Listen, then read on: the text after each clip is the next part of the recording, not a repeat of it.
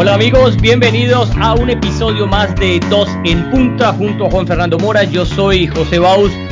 Como es costumbre, en estas últimas semanas hemos tenido invitados, algunos exárbitros, otros exfutbolistas. Bueno, y hoy tenemos una persona que es una leyenda del periodismo deportivo en Estados Unidos, un hombre que ha labrado el camino desde hace un par de décadas y quizás más para que hombres como nosotros, como Juan Fernando y, como yo, eh, estemos aquí no trabajando en un país distinto al que en el que nacimos eh, para hablar de lo que más nos gusta. Que, que, es el fútbol. Ya se van a dar cuenta del tremendo invitado que tenemos hoy. Primero le doy la bienvenida a mi compañero de mil batallas, como siempre, Juan Fernando, ¿cómo estás? ¿Cómo estás, José? Un saludo muy, pero muy especial para ti, para todos. Bienvenidos, abrazo respetuoso. Y yo creo que hoy nos acompaña, y lo digo con todo respeto, un árbol que da mucha sombra, ¿no? Eh, es, es, difícil entender la evolución de los medios de comunicación deportivos en los Estados Unidos y sin, sin el aporte de este señor, que, que, ha recibido todos los honores posibles y me imagino que muchos más vendrán en el camino. Así que para, para nosotros, José, es es un tremendo honor que nos haya aceptado la invitación. Y bueno, eh, sin más preámbulo, nuestro gran invitado de hoy es don Andrés Cantor, eh, ganador de Emmy, el premio creo que más codiciado para quien trabaje en esta industria.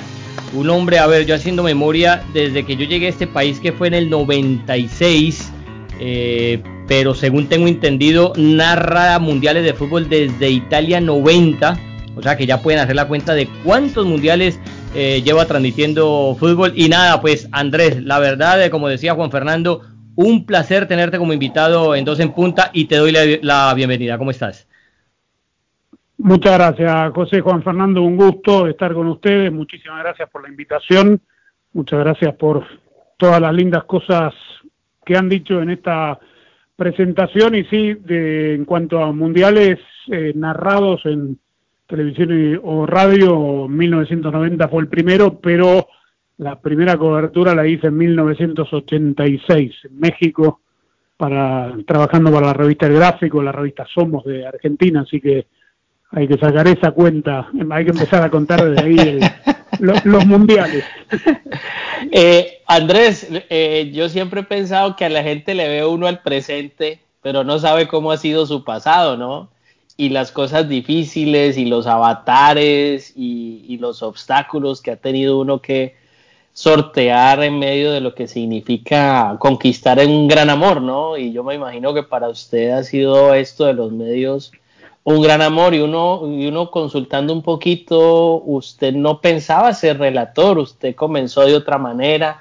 ¿Cómo se dio todo ese proceso, Andrés? Un poquito cuéntenos fue todo muy rápido y, yo siempre digo que muchas veces estando uno en el lugar indicado en el momento preciso y acompañado de un toquecito de, suerte, el destino de uno se va escribiendo por sí solo.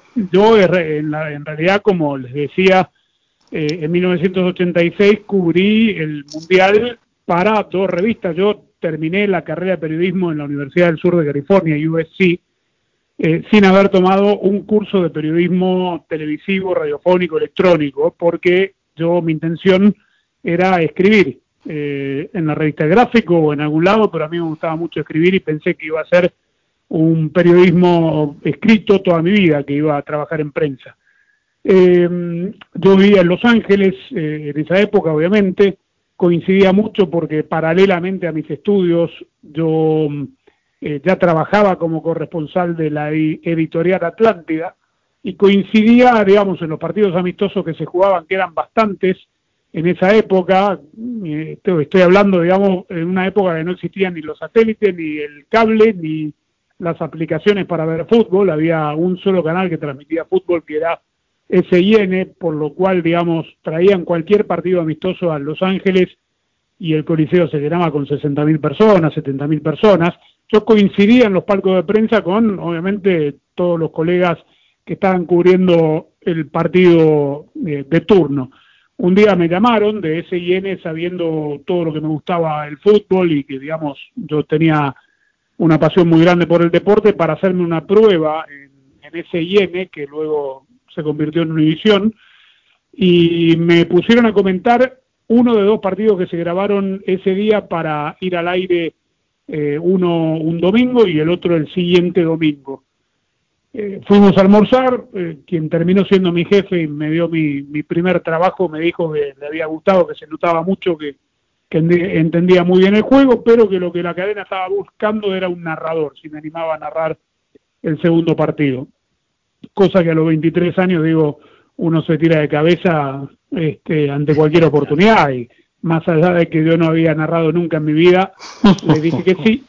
Este, y no sé, supongo que le habrá gustado al querido Jorge Berry, eh, quien esto fue un jueves, creo que el martes me llamaron para ofrecerme el trabajo a tiempo completo y ahí a partir de febrero de 1987 se empezó a escribir mi historia en la televisión. Andrés, ¿qué tan cierto es que eh, haciendo recuento de cuando te llamaron a hacer partido no en diferido para ver si, si podías quedar como narrador eh, de la cadena, eh, te llevaron y a ver, tú me corregirás, no sé si tu compañero de siempre fue que en paz descanse Norberto Longo, ¿es cierto eso de que relatando creo que eran dos partidos lo que acabas de mencionar, al segundo miraste para un lado y el comentarista de turno, repito, no sé si era Norberto Longo o alguien más, se había quedado dormido? No, no, no, es, eh, era Jorge Berry. Eh, yo empecé a trabajar con él. Este, Jorge estaba. Esto fue después del almuerzo, obviamente, del cual te hablo, que hicimos, digamos, hicimos una pausa entre un partido y otro que estábamos grabando, que fueron los dos primeros que, digamos, no fueron partidos de prueba porque los pusieron al aire. Este, estaba, no estaba dormido Jorge, estaba cabeceando como cabeceamos todos después de un almuerzo suculento. A mí me tocó narrar, por eso tenía que estar un poquito más atento y, digamos, lo, lo, saqué de, esa, de, ese pequeño momento de relax con el gol, porque pegué un grito de, aquello cuando se, se convirtió el gol y de repente lo sacudí de la, de la silla y, y le corté el, el plácido momento que estaba pasando. Andrés, eh, es, es, increíble y usted es testigo ático de, la evolución de, lo que ha sido la televisión deportiva en, los Estados Unidos. Porque este ha sido un país dominado por otra clase de disciplinas y el soccer o el fútbol nuestro latino obviamente no llegó con la irrupción eh, de otras, de otras disciplinas. ¿Cómo fue para usted transmitir partidos en diferido, empezando a abrir una nueva brecha en el fútbol, cuando aquí ha sido el deporte rey, el béisbol, el fútbol americano, el baloncesto.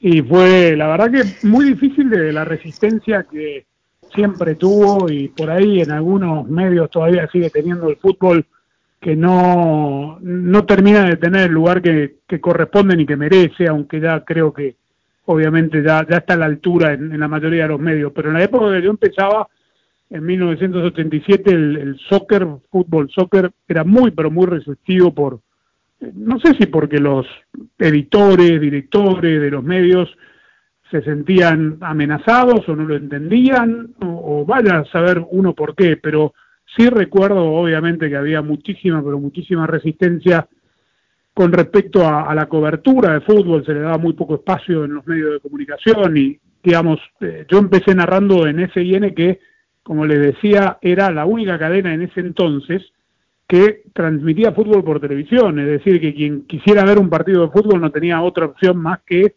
encender los domingos o los sábados a veces que dábamos partidos eh, en vivo, diferidos, este, para ver un poco de fútbol. Después, obviamente, todo fue evolucionando.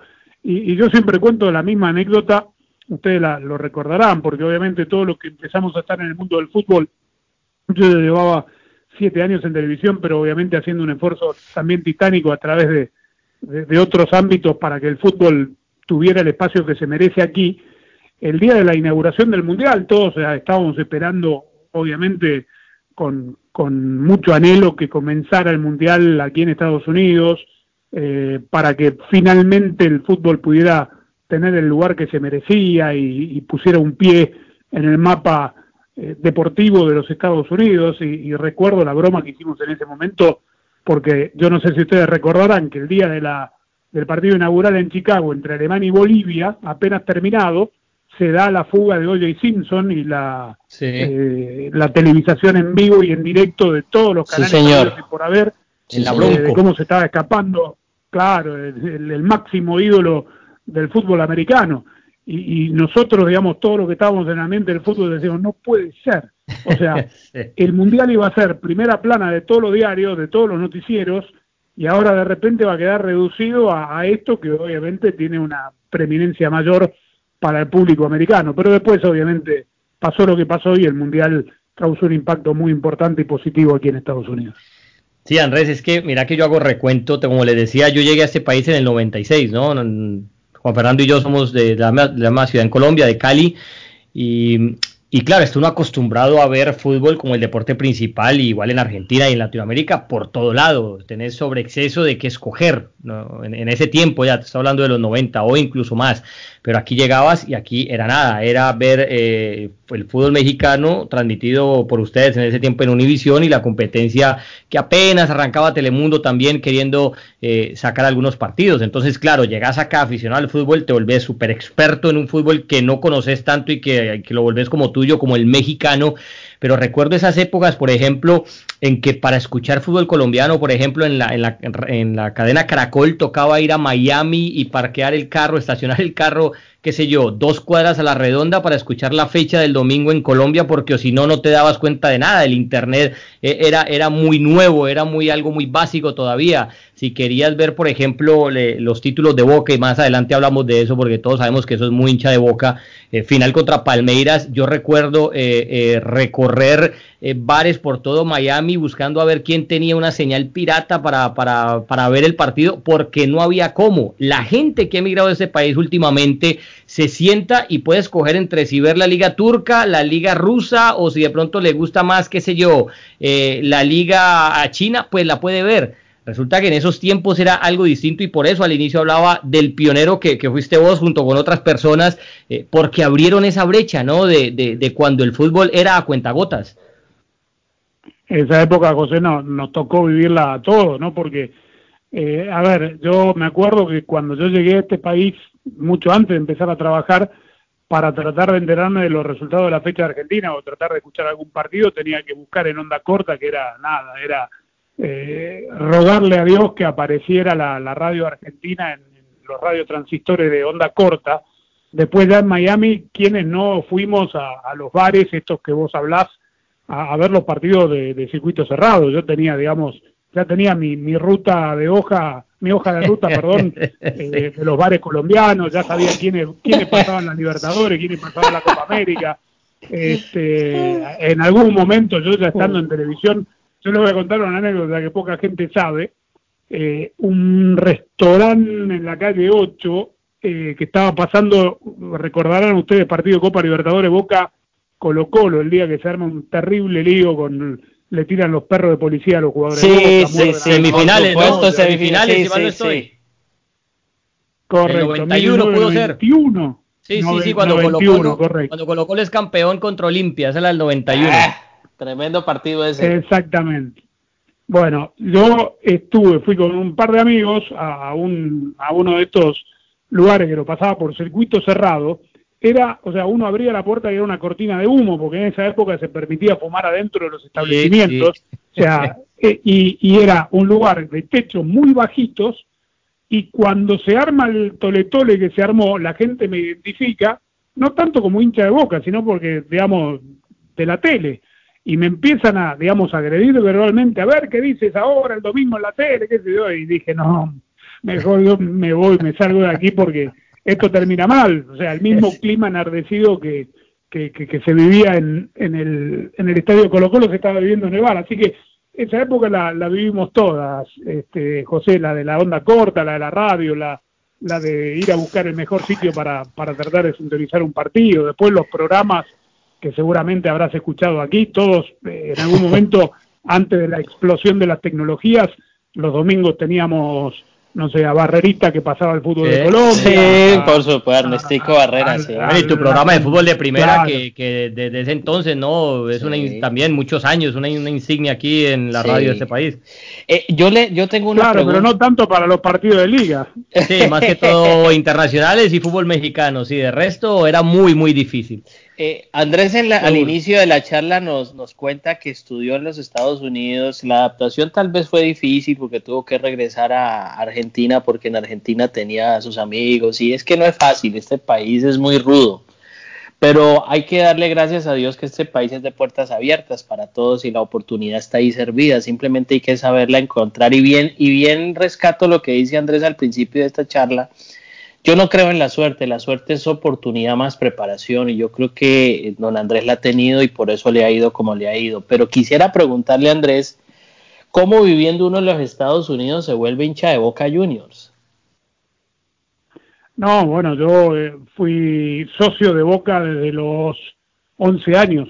Eh, yo soy hincha de Boca desde chiquito.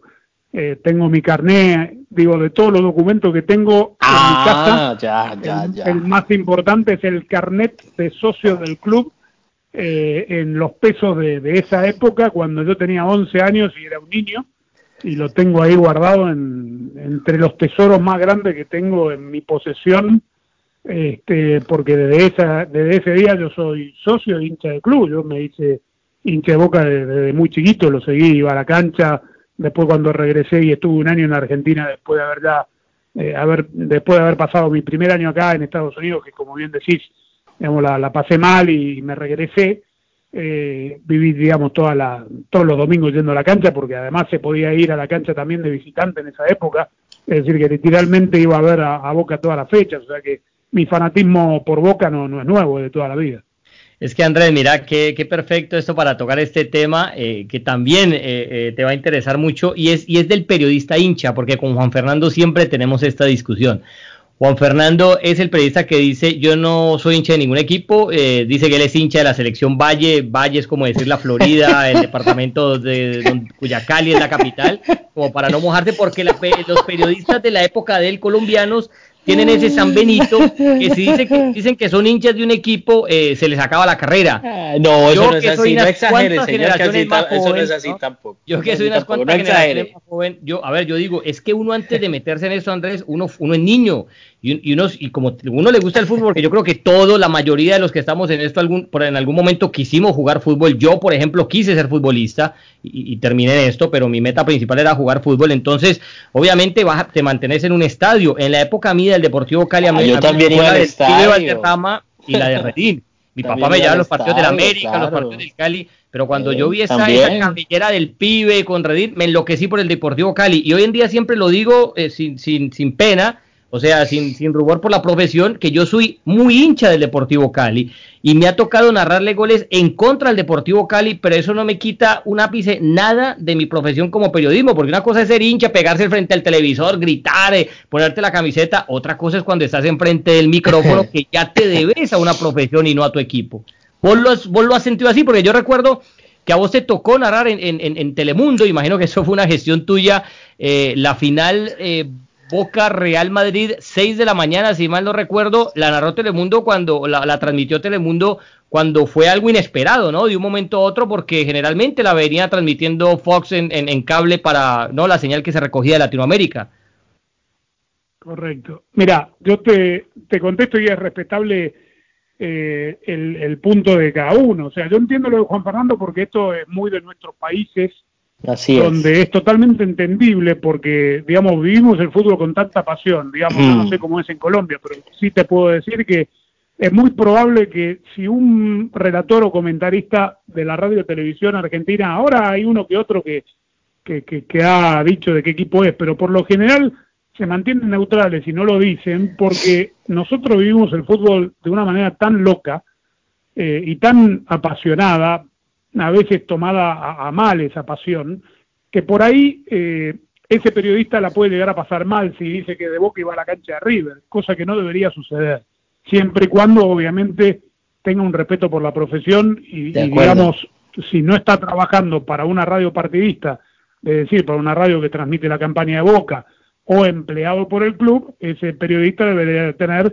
la imparcialidad que tiene cuando eh, relata o comenta eh, un partido eh, distinto a, Boca. yo nunca tuve problemas aquí, por primero y principal porque el fútbol argentino creo que debemos haber transmitido, no sé, yo en treinta y pico de años creo que transmití 10, 12 partidos del fútbol argentino. A Boca lo relaté, si no me equivoco, en televisión en treinta y pico de años dos o tres veces. Claro que las dos veces que me tocó me tocaron los partidos más bravos. Uno es este, el de Boca Madrid, de la Intercontinental, y el otro un partido que se jugó en Madrid, que no recuerdo bien por qué se jugó en Madrid, uno que ahora hace poco, no no me acuerdo qué pasó. Sí, uno, uno, me tocó. uno que dio título, uno de la, de la banda, ¿no? ese, ese mismo. Eh, y, y, yo siempre digo lo mismo, y esto lo van a, lo, lo, digo, creo que la gente lo acepta y lo entiende. A mí me, me, me hacen muchas entrevistas antes de los mundiales, ¿no? Digamos, desde el punto de vista promocional, para calentar la pantalla, porque viene el mundial, etcétera, etcétera.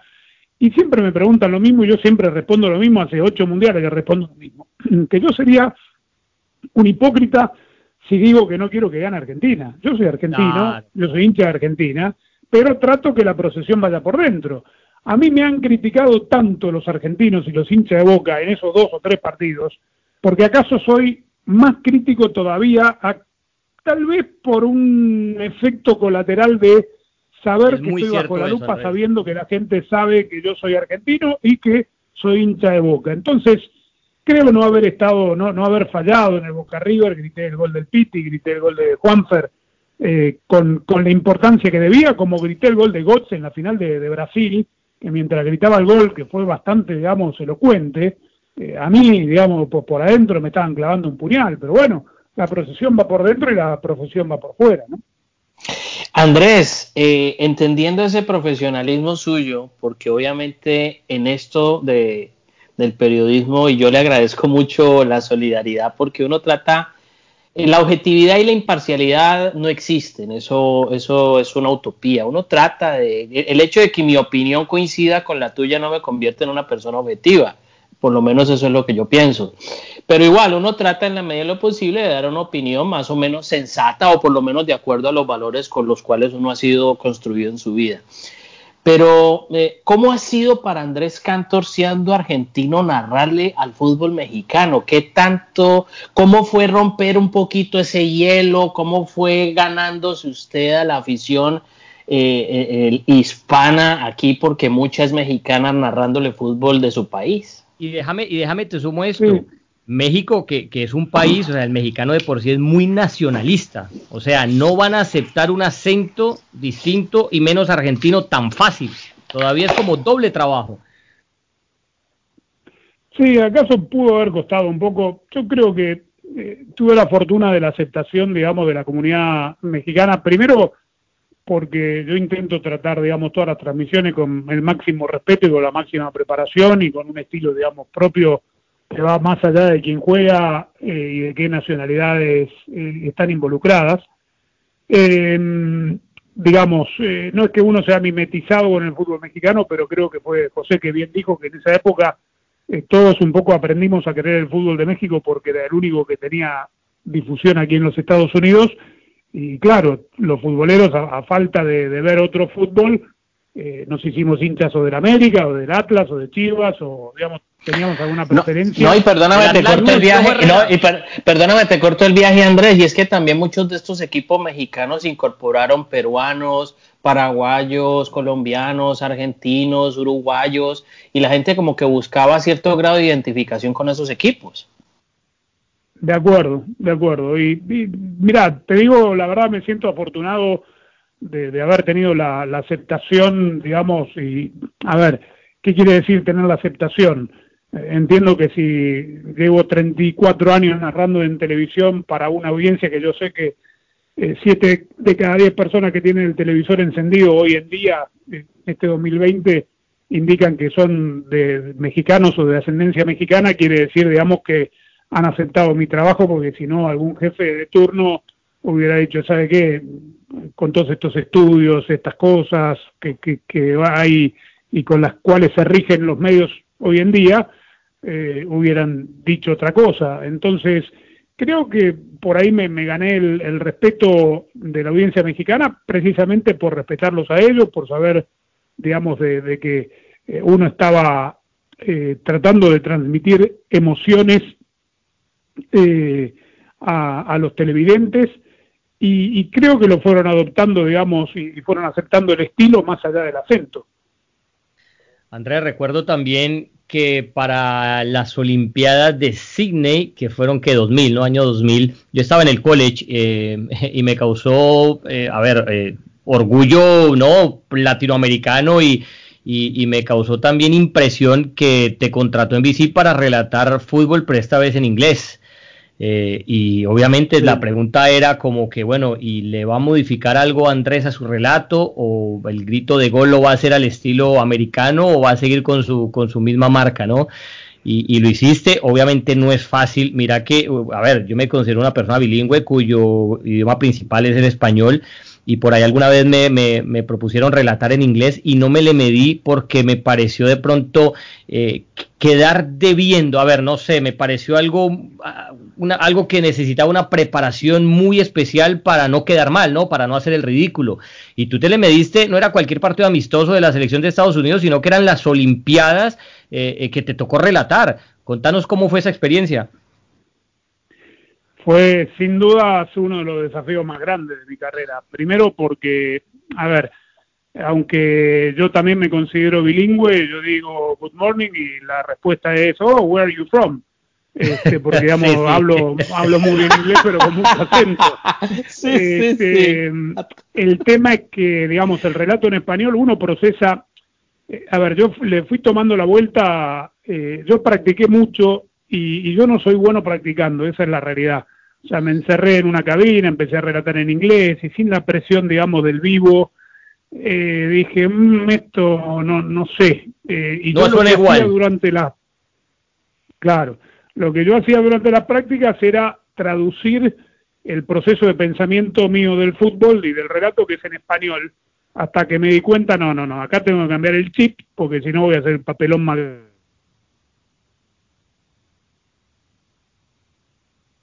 y decidí, digamos, ya una vez in, situ en Sydney, eh, nada, olvidarme del español y, que saliera de mi boca con mi propio estilo, porque, digamos, yo no siento la narración de otra manera, pero procesar, digamos, el relato en inglés, no, no pensar en español y traducirlo para decirlo, primero porque, a pesar de que son milisegundos que uno pierde, pero si yo pensaba decir, a ver, eh, cómo veo que va, está picando por la punta fulano, cómo digo la pelota en profundidad. totalmente, eh, ¿Cómo lo traduzco en inglés? Ya, ahí ya me enredé, me hice un lío bárbaro. Entonces, eh, cambié el chip, fue muy, pero muy difícil.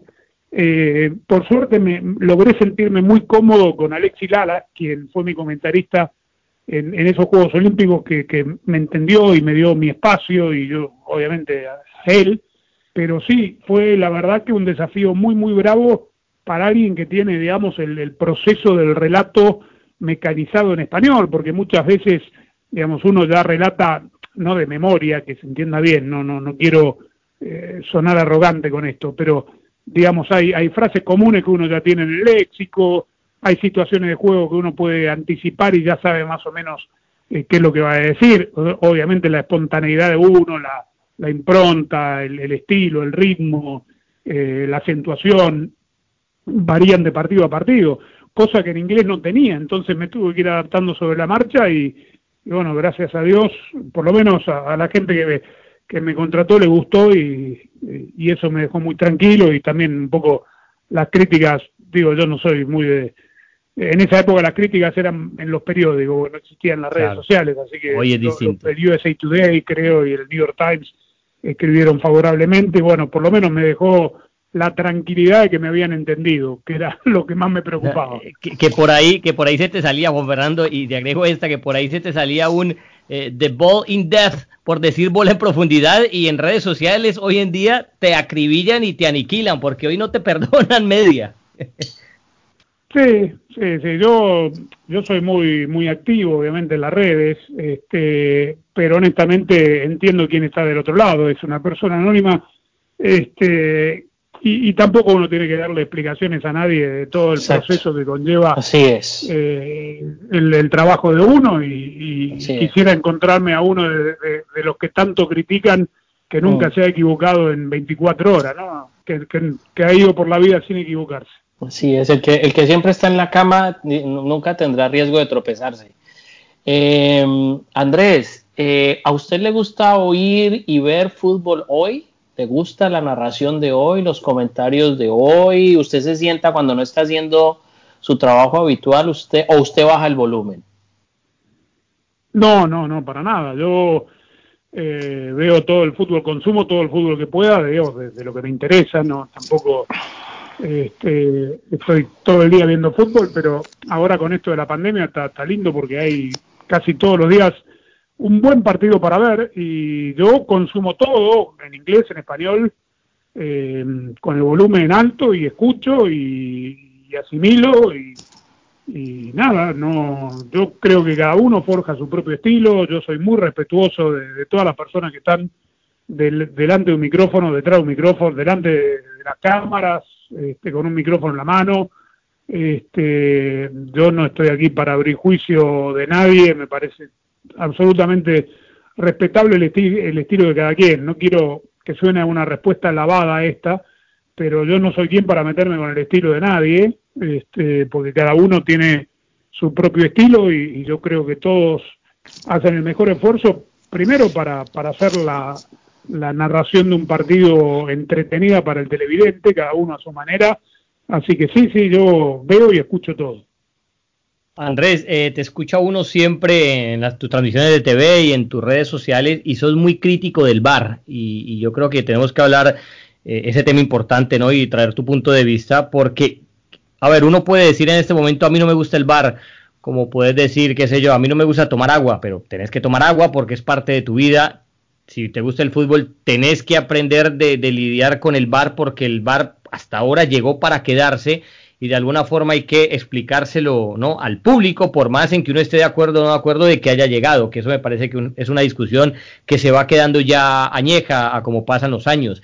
Eh, ¿Tu opinión con el VAR eh, se mantiene eh, de pensar de que llegó no para aportar al fútbol, sino para hacerle daño?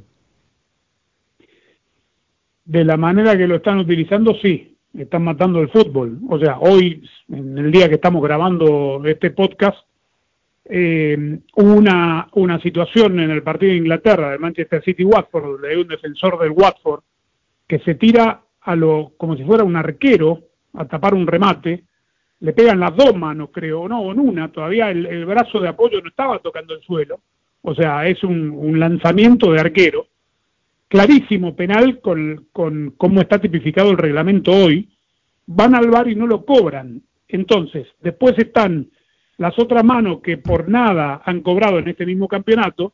Entonces yo lo que digo es que el VAR, que es una herramienta para hacer justicia, termina siendo tan arbitrario como la decisión acertada o equivocada del árbitro principal.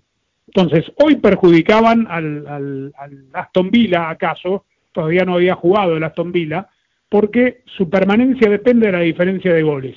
Si marcaban ese penal, hoy por ahí el City ganaba 5 a 0 y por ahí en la última fecha la diferencia termina siendo la arbitrariedad con que se utiliza el VAR en Inglaterra o en distintas partes del mundo. Entonces, yo entiendo que el VAR está para quedarse, ustedes saben, bien lo dijiste José, a mí no me gusta, a mí me gusta el fútbol puro, el fútbol de los futboleros, el fútbol donde todos se equivocan, o sea, el 9 cuando está solo frente al arco y la tira a la tribuna, se equivoca como se equivoca el árbitro, como se equivocó De Gea, el arquero del Manchester United el otro día, ¿y por qué no se va a equivocar el árbitro? esto es lo hermoso que ha tenido históricamente eh, el fútbol que tanto amamos. Y lo que me, más me vuelve loco del VAR, eh, a ver, el VAR se crea para tratar de evitar eh, errores claros y evidentes.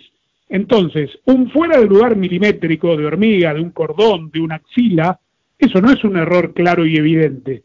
No hace muchos años atrás, y no me remonto a 1950, en, en estas últimas décadas, una instrucción a los jueces de línea para que el juego sea más activo y para que se anoten más goles, donde le dijeron, instruyeron a los jueces de línea, donde le dijeron ante la duda no levanten. Abstenerse, sí. Y dejen correr.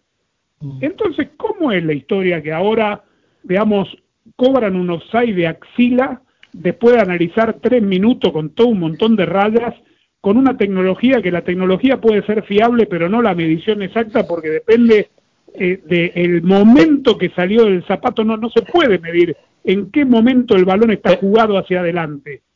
¿Me explico? Sí, sí pero Andrés, te hago una pregunta, hago una capite al respecto. El tema no es de la tecnología, sino que esta tecnología está desnudando el carácter, la falta de preparación del árbitro, le está despertando mayor nerviosismo, que una máquina lo esté juzgando, que simplemente también el árbitro pueda tener problemas visuales, no sé, que, ante jugadas tan claras, tan evidentes, diga uno, ¿cómo no ve ni siquiera en el video una jugada tan, tan, tan manifiesta. Es decir, la ineptitud está, está, está, sacando adelante la ineptitud de los árbitros.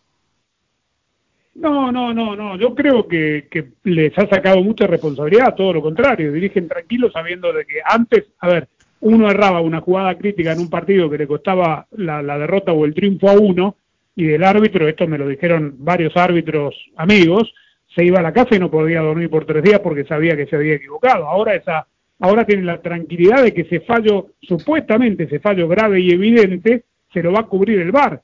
Lo que digo, este, muchachos, es que e, es, no hay un criterio unificado para el uso del VAR. Y además vuelvo y repito, el VAR se creó, digo, no lo digo yo, está en todo, digamos, la documentación enviada por el International Board, que es supuestamente para evitar errores groseros, digamos una mano, la mano de Maradona, la mano de Titi Henry, el gol de Frank Lampard en el Mundial de Alemania, que entró y picó adentro, ese tipo de jugadas. Pero un offside del cordón del zapato de un jugador, analizado tres minutos en video con un montón de, rayitas, eso no es un error claro y evidente. Para eso no se, se creó el VAR. Y creo que atenta contra el espíritu de juego. No hay una sensación de desventaja y pero mirá que estaba, tenía el cordón desatado y, fue offside. Y no, pero eso no es el fútbol, el fútbol es, otra cosa. A mí lo que más me preocupa de todo esto es que no hablen los capitanes, que no hablen los jugadores, que no hablen los entrenadores y, digamos, hablan en la conferencia de prensa y dicen lo que pueden decir porque saben que van a ser multados, pero que las partes involucradas no se sienten con el International Board o con Infantino y le digan, ¿saben qué?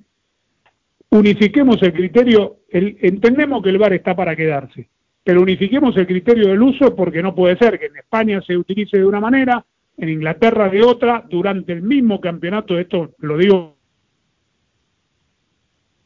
a veces dos partidos por fin de semana de la Premier League, y en un partido del sábado cobraron una cosa y la misma, pero la exacta misma jugada al día siguiente no es cobrada. Entonces, ¿en qué quedamos?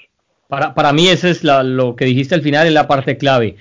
Porque si no lo entendemos nosotros, que somos los comunicadores, ¿no? Que somos el liazón entre el, el, juego, la cancha y el, y el televidente, si no lo entendemos nosotros, ¿cómo lo va a entender el televidente? Y lo que vos decís es muy claro. Muchas veces pareciera que hay reglamentos distintos, que no es uno solo, sino que hay una International Board en Inglaterra, hay una International Board en España, hay una International Board en, en la India. O sea, en, en, cada liga hay un reglamento distinto y yo creo que eso es lo que genera confusión. Aquí yo creo que ese término de ambigüedad... José, José el reglamento es el mismo. Eh, claro, la interpretación que se le da al reglamento es distinta. Exactamente, el reglamento es el mismo. pareciera que la interpretación eh, eh, creara o generara distintos reglamentos. Entonces el que está en casa, el que viene a trabajar ocho horas y que quiere ver un partido de fútbol tranquilo y ve una mano y lo que vos decías ahora dice, pero espérate, si esta, esa mano en el partido de ayer que yo vi la pitaron y es exactamente igual. ¿por no, es que no. Yo me, yo me sostengo. Yo, justicia, ¿por qué no cobran esa? Yo me sostengo en un tema y es tal vez, y estoy muy lejos de la realidad como todo, seguramente no es mi verdad, pero puede ser simplemente un concepto que me he hecho a lo largo de lo, de lo vivido en los últimos tiempos con este tema del VAR. Y es que como que cada árbitro carga su propio reglamento.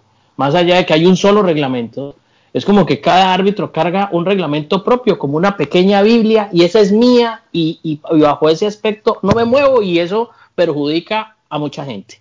Pues es simplemente. Mire, yo, le voy a dar, yo le voy a dar dos jugadas, yo le voy a dar dos jugadas que obviamente eh, las tengo muy frescas en la memoria porque tienen que ver, digamos, con equipos afines, y esto no lo digo en detrimento, digamos, de, que avanzaron con, con eh, gracias a que no intervino el VAR, pero para que la gente entienda. Y esto no estoy totalmente ajeno a, digamos, al sentimiento.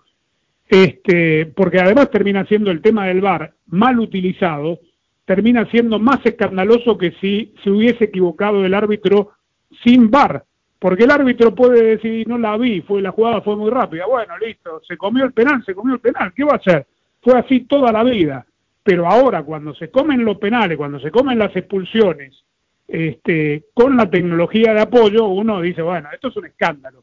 Copa América, ustedes recordarán semifinal en Belo Horizonte, Argentina-Brasil, el terrible codazo de Artur, el brasileño. Oh, sí, oh, sí, oh, Que se le pudo, a ver, se le pasa en tiempo real, se le pasa en tiempo real y bueno, se le pasó en tiempo real. El fútbol de toda la vida, ¿qué va a hacer? Los argentinos pensarán que el árbitro obró en, su contra, los brasileños estarán todos contentos y nada, eh, seguimos adelante y listo.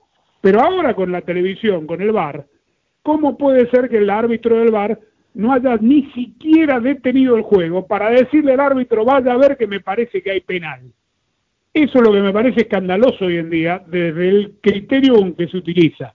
Copa Libertadores, un cuarto de final creo que fue Independiente River. Una terrible plancha de roja, pero de roja y cárcel de Javier Pinola, un jugador independiente, Benítez creo. Y el árbitro no fue ni a consultar. Entonces decimos, ¿de qué se trata el VAR? ¿Para qué lo pusieron? ¿Para qué lo inventaron? Si lo inventaron precisamente para esto. Démosle la derecha al árbitro, se le pasó, no sé, fue muy rápida la jugada, habían 15 jugadores en la escena del, crimen, no sé. Eh, bueno, vaya a verla, el árbitro VAR tiene que llamar y decir, vaya y, véame esta jugada. Entonces, eso es lo que digo, que no se puede, digamos, tener una herramienta tan arbitraria para impartir justicia como esta, porque, digamos, no es la herramienta, es la gente que dispone cómo eh, sancionar algunas jugadas y otras no. Sí, esos ejemplos que traes, eh, el codazo de Artur y la patada de Pinola en, en esa Copa Libertadores, eh, eso, es inexcusable para, para, el VAR. O sea, lo que vos decís, es imposible que nadie le diga al árbitro revisa esto porque aquí hay un error claro y manifiesto que es para lo que se creó el VAR. Te quería mover sobre otro tema eh, también que nos concierne mucho, ¿no? Porque estaba muy cerca el Mundial. Andrés, si es la posibilidad de que las eliminatorias sudamericanas inicien en Europa y esto no como, como una medida de, apresurada ni, ni, de regalarle algo a los europeos que no, le, no, le, no les corresponde, sino es porque no hay más salida. A ver, yo me, he sentado y me he puesto a analizar cómo se van a jugar las eliminatorias y, si, y, yo no veo otra manera más factible que esa de iniciarla en Europa. ¿Qué pensás al respecto? Yo pienso, yo, yo lo vengo diciendo desde que empezó la pandemia, eh, que esto es día a día, semana a semana. O sea, pensar en qué es lo que puede pasar en septiembre cuando supuestamente eh, van a empezar las eliminatorias, eh, no, en septiembre no, en en noviembre las puso la FIFA. Sí, pero la, FIFA las puso en noviembre, ya como, como fecha oficial. ¿Noviembre o octubre? yo voy octubre, la Conmebol, octubre, la Conmebol las había puesto para octubre y la FIFA eh, dio noviembre y ya dio como la fecha eh, límite para que comience. Sí. Por lo menos la primera fecha. No, no, bueno, ya, yo mm, perdí el tren de cuándo es, pero igual, de todos modos, creo que hay que tomarlo semana a semana esto para ver cómo evoluciona el tema de la pandemia en nuestros países, porque hoy un país está complicado y otro menos, y tal vez mañana ese que estaba menos está más complicado.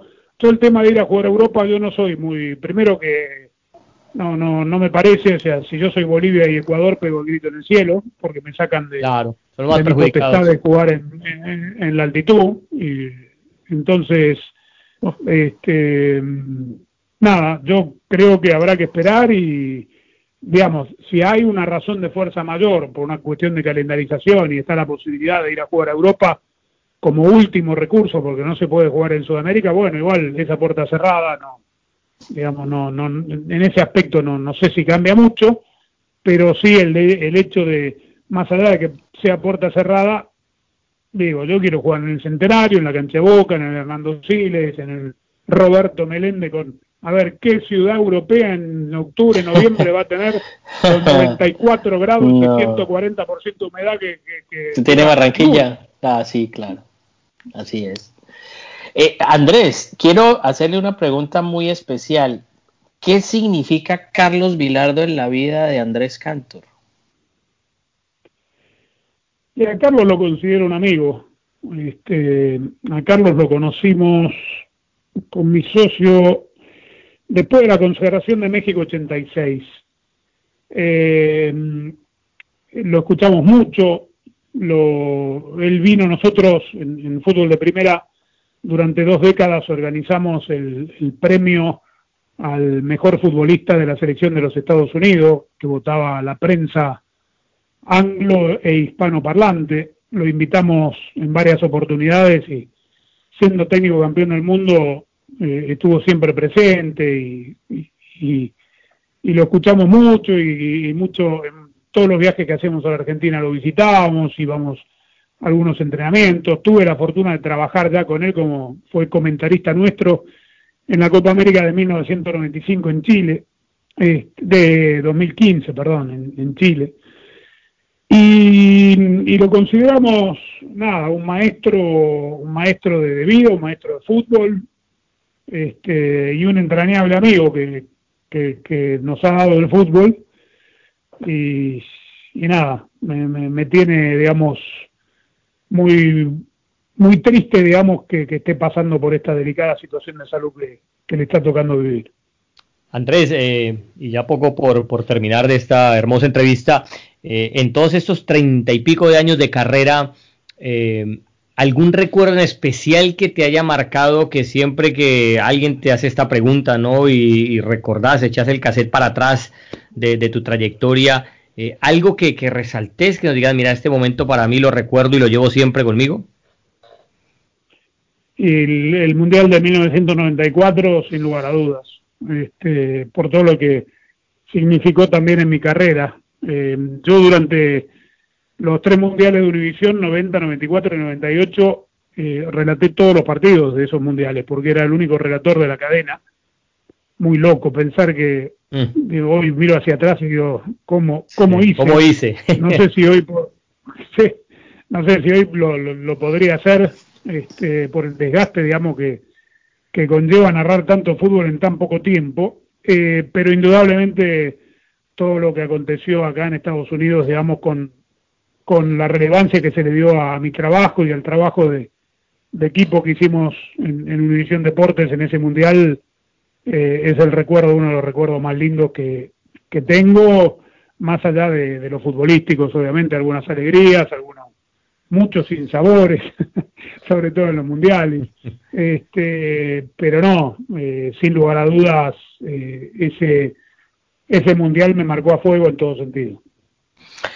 Eh, hay que reconocer que Andrés Cantor le ha dado empleo a mucha gente en este país, con su empresa fútbol de primera. Recuerdo que cuando yo empezaba, eh, bueno, yo comencé a trabajar en, en Gol TV, muchos de mis compañeros trabajaban en, la radio satelital Sirius en ese momento. Luego, por esas cosas de, de los cambios mm, de esta, de esta industria, tuvo que cerrar, pero él ha seguido ahí y dándole mucha oportunidad a la gente joven y eso es supremamente importante y eso hay que resaltarlo en tantísimos años de esfuerzo individual con un socio que usted tiene, señor Goodman, para lograr, digamos, que esta pasión del fútbol siga viva y sobre todo, Andrés, en un tema que es muy valioso, la radio creo que jamás va a morir.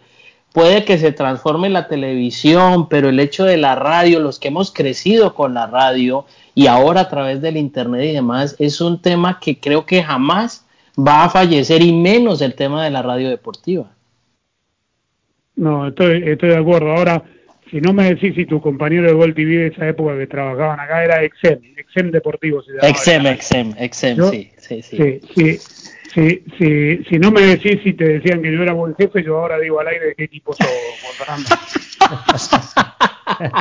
No, no, no, yo, yo no, yo, yo, sé, yo, sé que sos de Alianza. Yo, yo sé que sos de Alianza Petrolera Barranca Bermeja. No, no mentira. Este, eh, el otro día, el otro día no, ya pasó, es increíble porque con esto de la pandemia uno pierde noción del tiempo, pero cuando cumplimos un aniversario más, en, en agosto del año pasado, en un post de Instagram eh, puse los nombres de todas las personas que nos eh, han acompañado hasta aquí en la empresa y justo ayer buscando unos papeles en casa di con la nómina y me di cuenta que me había olvidado de, algunas, no muchas, pero de algunas personas que también habían trabajado y la verdad que fue muy lindo esa época, fue muy lindo poder, digo, entablar esa relación humana y profesional con, con tanta gente acá en la radio, como la seguimos teniendo hoy, obviamente. Ese proyecto este, no, no continuó, no por una decisión propia, sino de, de la fusión de las dos empresas satelitales que, que dieron de baja, digamos, una vez vencido el contrato del canal deportivo, pero sí, fue la verdad muy lindo y, y yo estoy de acuerdo, o sea, la radio podrá transmitirse de otra manera o se podrá escuchar, digamos, de otra manera. La radio como tal, uno la, la asocia con el radio transistor y hoy en, hoy en día, digamos, ese radio transistor eh, es el teléfono, son los, los speakers inteligentes, eh, son las radios satelitales, o sea que, digamos, el contenido de audio, es más, este podcast que ustedes están haciendo es una especie de, distribución de radio donde no necesitas eh, que ni te tome caracol, ni RCN, ni, ni, ni oxígeno, ni, ni ninguna radio, digamos, eh, como tal, con antena y con licencia. Esto vive en un ecosistema propio y es eh, muy lindo porque obviamente la palabra va a seguir vigente toda la vida y, de la, manera que se va a consumir va a ser distinta. Antes vos, yo, bueno, no sé ustedes, me, no, no, no los quiero meter en este lío, pero yo crecí con, con el viejo radio ese que se le ponían baterías. Yo crecí con radio de tubos. Yo crecí con radio de tubos y televisión de tubos, Andrés, y por esa, por haberle dañado a mi abuelita, que en paz descanse, una radio de tubo buscando los personajes adentro de esa caja de madera, pues fue que empezó toda esta, toda esta aventura en Colombia y claro, pues obviamente me dieron una pela terrible, pero, pero es que así fue, así fue. No, no, y también obviamente hoy ya no te pegas el radio a la oreja, sino que andas con el, con el celular a la mano. Eh, pero bueno, Andrés, y por último, para cerrar, eh, tu hijo siguió los pasos tuyos, ¿no? Eh, siempre generalmente se habla de que el padre quiere que el hijo tome otro camino y, no el mismo que tomó el padre. En el caso tuyo, muy orgulloso de que tu hijo esté haciendo, siguiendo los mismos pasos del papá. Muy, muy orgulloso. quiero hacer la aclaración y esto es, esto es una historia real. Eh, digo, va a sonar raro y se van a reír, yo no tuve nada que ver eh, con, la elección de mi hijo de, de, seguir mis pasos. Y, pero esto es en pues. serio. ¿eh? pues. Eh, yo recuerdo, fíjense lo que le voy a contar. Yo recuerdo, mi padre es médico, gastroenterólogo, ya retirado hace varios años, ahora disfruta de, de su vida ya de hace varios años retirado. Él siempre quiso que yo fuera médico siempre, y medio que me, presionaba y, me decía y, quería bajo todo concepto que yo terminara siguiendo sus pasos. Y recuerdo esa presión me jugó en contra, primero porque nunca me gustó la medicina, o sea, veo sangre y me desmayo, o sea, imagínense. Y em, lo recuerdo, digamos, como un evento eh, transformativo en mi vida, porque era tanta la presión y bueno, pero ahora cómo hago para decirle que quiero ser periodista y no médico, que yo con Nico no, no tuve, digamos, yo no lo empujé. Lo que pasa es que, bueno, Nico, viviendo en mi casa, eh, eh, de, chico jugó fútbol, le empezó a tomar el gustito al fútbol, eh, empezó a ir a los mundiales, él va a batir los récords de mundiales vistos, digamos, que, que llevo yo seguro, porque él vio su primer mundial a los nueve años en Alemania, en el 2006, y ha ido a todos los mundiales de Sudáfrica, al de Brasil, ya trabajando en, Rusia.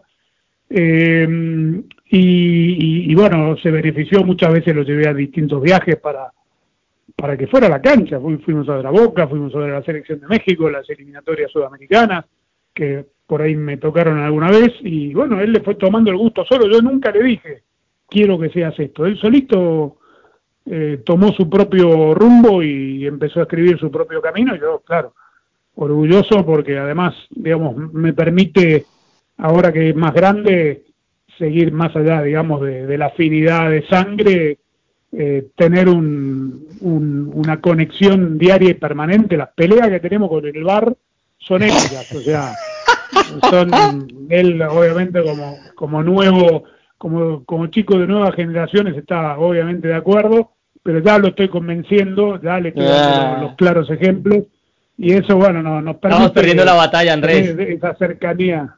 Sí sí estamos perdiendo la batalla. Yo, yo, he sido muy muy muy probar y muy esto pero he visto cosas que digo ya hay cosas que son indefendibles y, y si lo vas a usar bien usalo bien si no no lo uses Yo quisiera simplemente para cerrar esta, esta nota eh, agradeciéndole, primero porque no, no tengo el gusto de conocerlo personalmente, es increíble, pero es así. Yo, yo sé quién es, lo he visto, lo he escuchado, pero yo personalmente no he tenido el placer de, de, estrechar la mano de, don Andrés, pero, más, pero siempre la admiración está por delante. Quisiera que le dejaran los muchachos que vienen por ahí atrás con ganas de hacer esto, esta es una, una pregunta manida, trillada, hecha innumerables veces a, personajes como usted. ¿Qué consejo, qué consejo, que eso no lo ha preguntado nadie? Entonces, para el copyright, eh, ¿qué consejo le da usted a los que quieren convertirse como Andrés Cantor?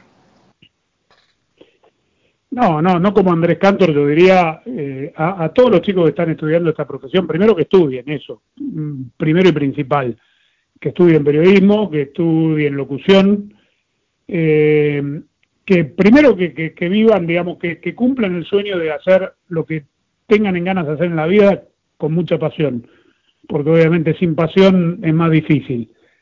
A partir del momento que eligen esta profesión, que se preparen. Eh, esta profesión no es, digamos, hoy en día, a ver, eh, esto va a sonar como muy, muy anticuado y muy viejo, pero en mi época, para llegar a trabajar en un canal de televisión, había que tener los estudios eh, universitarios, había que tener una carrera profesional, eh, y digamos, había una manera eh, distinta de, poder alcanzar un trabajo profesional. Hoy en día, cualquiera hace un programa podcast, cualquiera tiene su propio canal de YouTube, cualquiera puede tener redes sociales muy activas y por, no sé, por ser populares o poner algún video que, sea viral, tener muchos seguidores, eso no los hace ser buenos periodistas.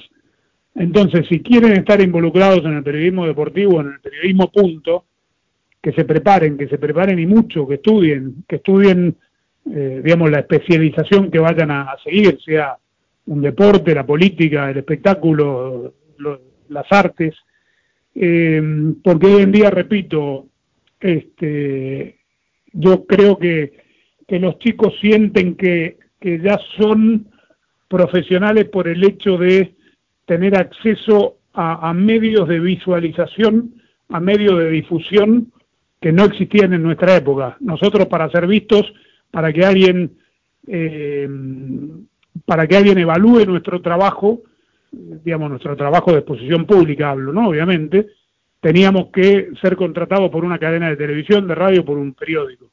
Hoy en día cualquier chico con un canal de YouTube ya piensa que es eh, periodista deportivo y no y no es así y, obviamente hay que ser muy cuidadoso todavía de los fundamentos del periodismo que, siguen existiendo y, existirán siempre. Así es, Andrés, mire que que para mí, yo cuando comencé a hacer radio en Colombia, yo era el único periodista de universidad que estaba haciendo prácticas en medio de gente empírica que no había pasado por la universidad y fue muy duro.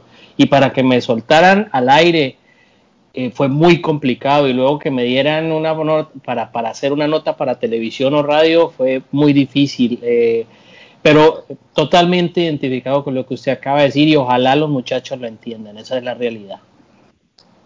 Bueno, Andrés, de verdad abusamos de tu tiempo, pero muchísimas gracias, ¿no? Por haber. Lo que, lo que más impresión me causa de, de, Andrés, te lo cuento, Mora, es que una persona con, con, tanta trayectoria, ¿no? Con tantos años, una leyenda aquí en Estados Unidos, sea tan fácil y tan proclive a, entablar un diálogo de estos, ¿no? Y, eso te lo agradezco, Andrés, de verdad, fue, fue fácil. Lo agradecemos. Aquí eh, a pesar de no de, tu estela, tu carrera, fue muy muy fácil contactarte y, tenerte en este podcast, eh, lo que habla que es una persona muy abierta y una persona pues que, siempre está dispuesta al diálogo y una charla muy entretenida, de verdad te agradecemos muchísimo de que hayas sido el invitado especial en Dos en Punta.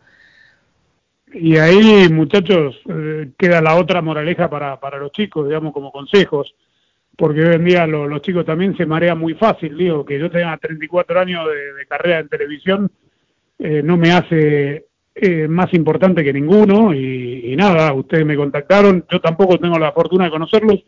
Si Dios quiere y esto se termina pronto, volveremos a coincidir en, algún evento deportivo, en algún canal de televisión, en alguna cancha de fútbol y en vez de estrecharnos los codos o, los nudillos nos daremos un abrazo y la mano eh, pero esto que vaya también para los chicos, ¿no? Que, caminen con los pies sobre la tierra, que, que esto de la fama, no, no la, televisión no, no, te hace famoso, o sea, te hace famoso porque te pone al aire delante de, claro.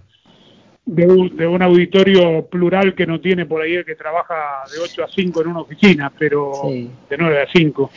Pero nada, hay que, hay que ir por la vida personal y profesional con los pies sobre la tierra porque este, esto es así, este, no, no, no hay, no hay distinción, no hay rango del hecho de los de treinta y pico de años me hace inalcanzable, no, todo lo contrario. Sigo siendo, intento por lo menos ser la misma persona, a veces si no tengo tiempo, no puedo, tengo otra obligación, les pude haber dicho que no, pero digamos, me dio muchísimo gusto poder hablar con ustedes en, en dos de punta. Ahora, esto dos de punta quiere decir dos delanteros o quiere decir los tachones por delante con jugada de bar. No, no, de mi parte yo te aseguro que soy delantero con buen manejo de balón. El lado de Mora, eh, yo creo que es más por el lado No, no, no, yo soy volante creativo número 10, zurdo. La verdad que los tobillos me jugaron una traición a lo largo de, mi carrera universitaria, pero. Mora juega de 10, pero de 10 a 11 de la noche. Eso también, y, y usted juega como aguatero con proyección a la tribuna, pero bueno. De todas maneras, yo creo que ha sido una gran lección, Andrés. Mi padre me decía, que usted sea una abuela bueno o mal profesional es problema suyo porque a usted el estudio se le cumplió y se le dio. Pero que si usted sea buena o mala persona, eso sí es un problema mío, porque eso no lo va a llevar a ninguna parte si usted es una mala persona. Así que eh, se le agradece mucho Andrés, yo personalmente lo valoro demasiado, creo que ha sido un gran acercamiento con un gran profesional que ha hecho mucho eh, en los medios de comunicación hispanos y que le abrió una puerta muy grande que no sé cuándo se irá a cerrar. Creo que es muy amplia, muy, muy amplia para, para la gente que sigue caminando detrás de usted. Muchas gracias, la verdad, gracias por, por el espacio para nada, para hablar de fútbol, que es lo que más nos apasiona, y lo volveremos a hacer cuando ustedes lo dispongan. Muchas gracias, Andrés. Un fuerte abrazo a la distancia y ojalá nos podamos. Cuídese mucho, ¿no? Cuídese con la pandemia. Y a cuidarse. hay que cuidarse. A cuidarse. Sí, señor. Sin duda, ustedes también. Y a todos los que escuchan también, no aflojemos, que si no, esto no, no termina nunca. Y sí, a cuidarnos todos. Gracias, Andrés. De verdad, te reitero, fue un verdadero placer haberte tenido como invitado de lujo en esta última edición de Dos en Punta. Ya lo escucharon chicos, Andrés Cantor, la leyenda en este tu podcast favorito. Nos reencontramos pronto. Chao, chao.